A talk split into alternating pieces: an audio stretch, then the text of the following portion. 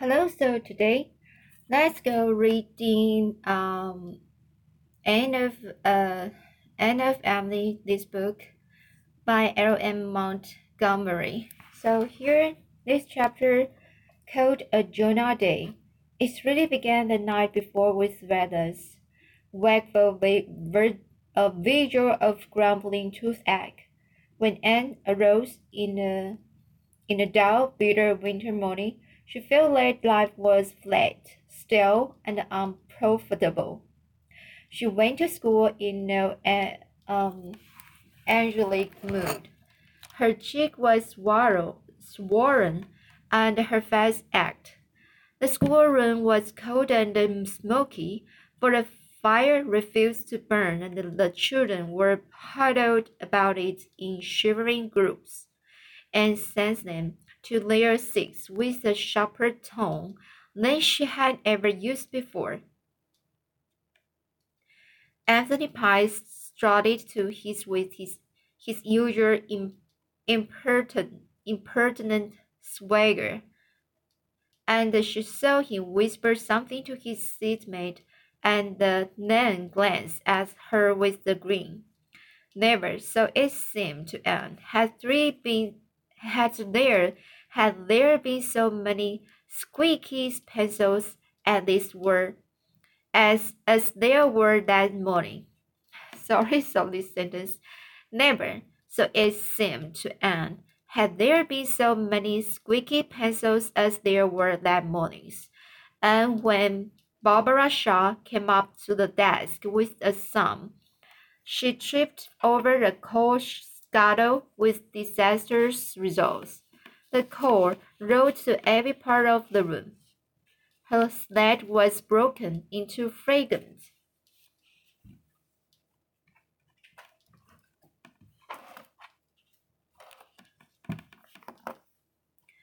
Fragments, and when she picked herself up, her face stained with coal dust, sent the boys into roars of laughter.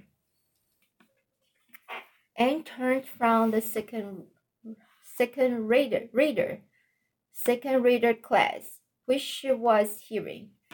Really, Barbara, she said icily, if you cannot move without falling over something, you'd better remain in your seat. It is possibly, positively disgraceful for a girl of your age to be so awkward. Poor Barbara stumbled back to her desk. Her tears combined with the coal dust to produce an effect true grotesque. Never before had her beloved, sympath sim sympathetic, sympathetic teacher spoken to her in such a tone or fashion, and Barbara was heartbroken, and herself felt a prick of conscience, but it only served to increase her mental irritation. And the second reader class remembered that lesson yet, as well as the as the unmerciful un, unmerciful infliction of arithmetic that followed. Just as Anne was snapping the sums out, St. Clair Donald arrived breathlessly. You are half an hour late, St. Clair, and reminded him frigidly. Why is this? Please, miss, I had to help Ma pack, make a pudding for dinner, cause we are expecting company and the Clay's Almira's sick, was St. Clair's answer, given in a perfectly respectful voice, but nevertheless provocative of great mirth among his mates. Take your seat and work out the six problems on page 84 of your arithmetic for punishment, said Anne. St. Clair looked rather amazed at her tone, but he went meekly to his desk and took out his slate. Then he stealthily passed a small parcel to Joe, Joe Sloane across the aisle and called him in the act in the act and jumped to a fatal conclusion about that puzzle. Old Mrs. Uh, Hiram Hirenstone has lately taken to making and selling nut cakes by way of adding to her scanty income. The cakes were especially tempting to small boys, and for several weeks Anne had had not a little trouble in regard to them. On their way to school, the boys would invest their spare cash at Mrs. Hiram's, bring the cakes along with them to school, and if possible, eat them and treat their mates during school hours. Anne had warned them that if they brought any more cakes to school, they would be confiscated, and yet here was St. Clair Donald coolly pacing a parcel of wrapped up in the blue and white striped paper Mrs. Hiram used, under her very eyes. Joseph, said Anne quietly, bring that parcel here. Joe, startled and abashed, obeyed. He was a fat urchin who always blushed and stuttered when he was frightened. Never did anybody look more guilty than poor Joe at that moment. Throw it into the fire, said Anne. Joe looked very blank. Please, please, miss, he began. Do as I tell you, Joseph, without any words about it. But, but, but, miss, the, they, um, gasped Joe in desperation. Joseph, are you going to obey me or are you not? said Anne. A boarder and a more self-possessed lad than Joe Sloane would have been over overwrought by her tone and the, the dangerous flash of her eyes. This was a new aunt whom none of her pupils had ever seen before. Before Joe, with an agonized glance at St. Clair, went to the stove, opened the big square front door, and threw the blue and the white parcel in before St. Clair, who had sprung to his feet, could utter a word. Then he dodged back just in time. For a few moments, the terrified occupants of Avonlea School did not know whether it was an earthquake or a volcanic explosion that had occurred. The innocent looking parcel which Anne had rashly supposed to contain Mrs. Harrison's nutcakes really held as an assortment of firecrackers and the pinwheels for which Warren Sloane had sent to town by St. Clair Donald's father the day before, intending to have a birthday celebration that evening.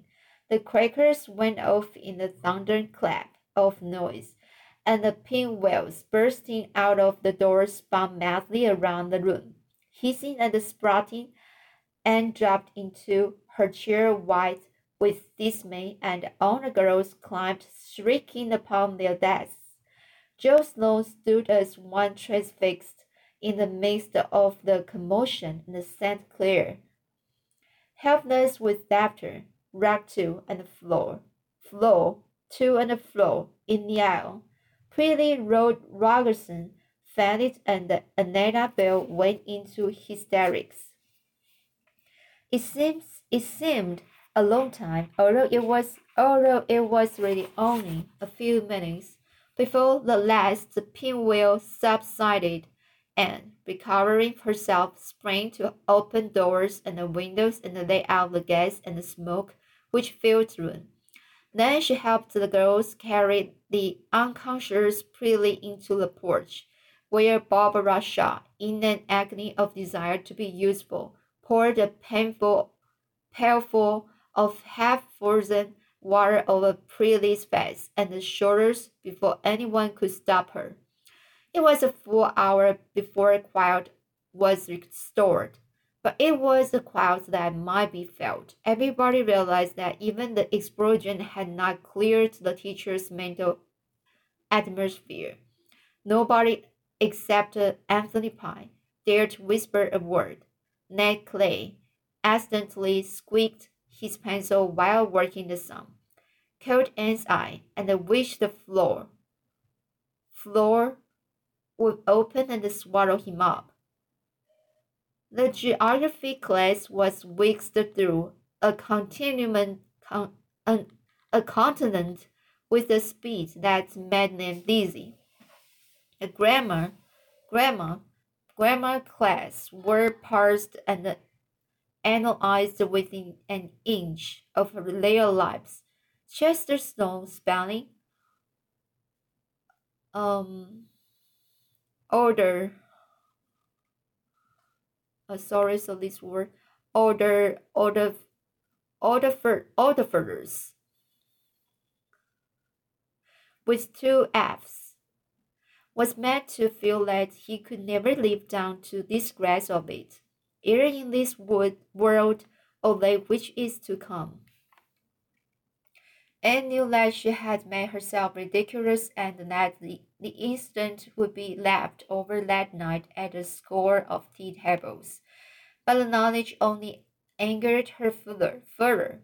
In a calmer mood, she could have carried off the situation with a laugh, but now that was impossible, so she ignored it in icy disdain. When Anne returned to the school, after dinner, all the children were as usual in their seats, and every face was bent studiously over a desk except Anthony Pye's. He peered across his book at Anne, his black eyes sparkling with curiosity and mockery. Anne twitched open the drawer of her desk in search of chalk, and under her very hand, a lovely mouse sprang out of the drawer, scampered over the desk, and leaped to the floor. Anne screamed and sprang back as if it had been a snake, and Anthony Pye laughed aloud. Then the silence fell, a very creepy, uncomfortable silence, and Bell was of two minds whether to go into hysterics again or not, especially as she didn't know just where the mouse had gone. But she decided not to. Who could take any comfort out of hysterics, hysterics with the teacher so white-faced and so blazing-eyed eyed standing before one? Who put that mouse in my desk? Said Anne. Her voice was quite low, but it made a shiver go up and down Paul Irving's spine. Sloane caught her eye, felt responsible from the crown, crown of his head to the sole of his feet, but stuttered out wildly. Uh, not, not me, teacher, not me, and paid no attention to be to Joseph. She looked at Anthony Pye, and Anthony Pye looked back, unabashed and unashamed. Anthony, was it you? Yes, it was, said Anthony insolently, and to her point, pointer from her desk. It was a long, heavy hardwood pointer. Come here, Anthony. It was far from being the most severe punishment Anthony Pye had ever undergone, and even a stormy sword and she was at that moment could not have punished any child cruelly but the pointer nipped keenly, and finally Anthony's bravado failed him. He winced, and the tears came to his eyes, and conscience stricken, dropped the pointer and told Anthony to go to his seat. She sat down at her desk feeling ashamed, repentant, and bitterly mortified. Her quick anger was gone, and she would have given much to have been able to seek relief in tears. So all her boasts had come to this. She had, had actually whipped one of her pupils. How Jane would triumph, and how Mr. Harrison would chuckle.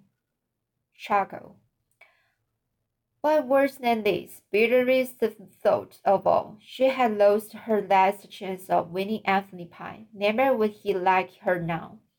And by what somebody has called a Hercule, Herculean, Herculean effort, kept back her tears until she got home that night. Then she shut herself in the east East Gable room and wept all her shame and the remorse and the disappointments into her pillows. wept so long that Marilla grew alarmed, invaded the room, and insisted on knowing what the trouble was.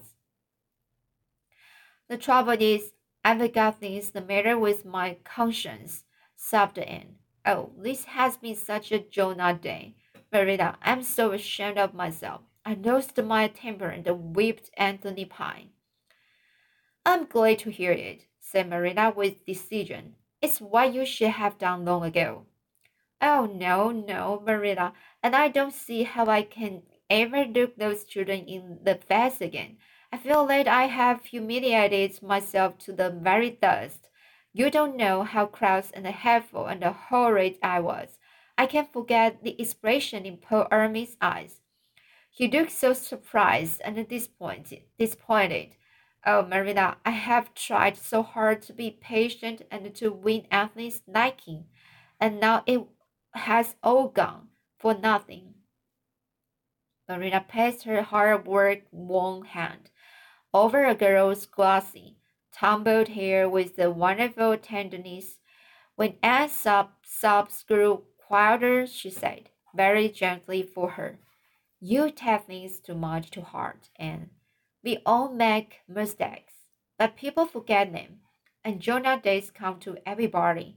As for Anthony Pye, why need you care if he does dislike you? He's the only one. I can't help it. I want everybody to love me, and it hurts me so when any, anybody doesn't. And Anthony never will now. Oh, I just made an idiot of myself today, Marilla. I will tell you the whole story. Marilla listened to the whole story, and if she smiled at certain parts of it and never knew. When the tale was ended, ended she said brisk, briskly, Well, never mind. This day is done, and there's a new one coming tomorrow, with no mistakes in it yet. As you used to say yourself, just come downstairs and have your supper. You will see if a good cup of tea and those plum pups I made today won't hurten, hurten you up. Plum pups won't, won't minister to my diseased, diseased said Anne disconsolate, disconsolately, but Marilla thought it a good sign that she had recovered sufficiently to adapt a quotation. The cheerful supper table with the twins' bright faces and Marilla's matchless plum pups, of which Davy ate four, did hearten her up considerably after all. She had a good sleep that night and awakened in the, in the morning to find herself and the world transformed.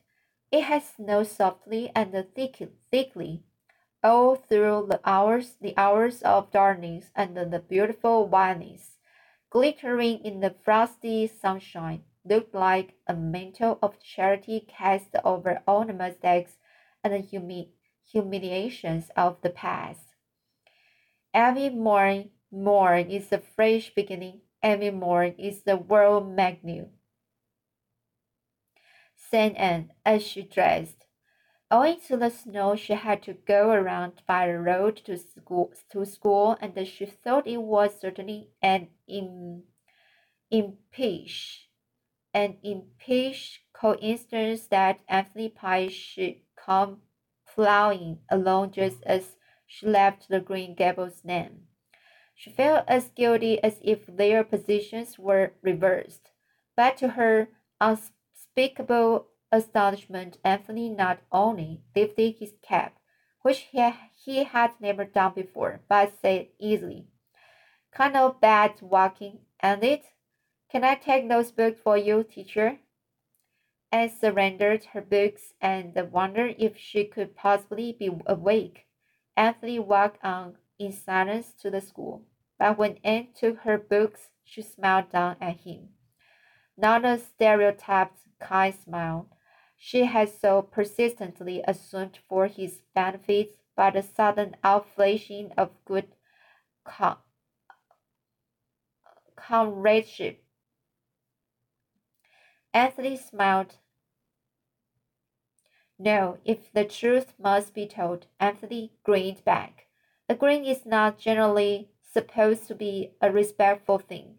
Yet Anne suddenly felt that if she had not yet won Anthony's liking, she had, somehow or other, won his respect. Mrs. Rachel Lynde came up the next Saturday and confirmed this. Well, Anne, I guess you were won over Anthony Pye. That's what. He says he believes you are some good some good devil, even if you are a girl. Says that whipping you gave him was just as good as a man's. I never expected to win him by whipping him, though, said Anne a little mournfully, feeling that her ideals had played her false somewhere. It doesn't seem right. I'm sure my theory of kind kindness can be wrong. No, but the Pyes are an exception to every known rule. That's what, declared Mrs. Rachel with conviction. Mr. Harrison said, thought you'd come to it when he heard it, and Jane rubbed it in rather unmercifully.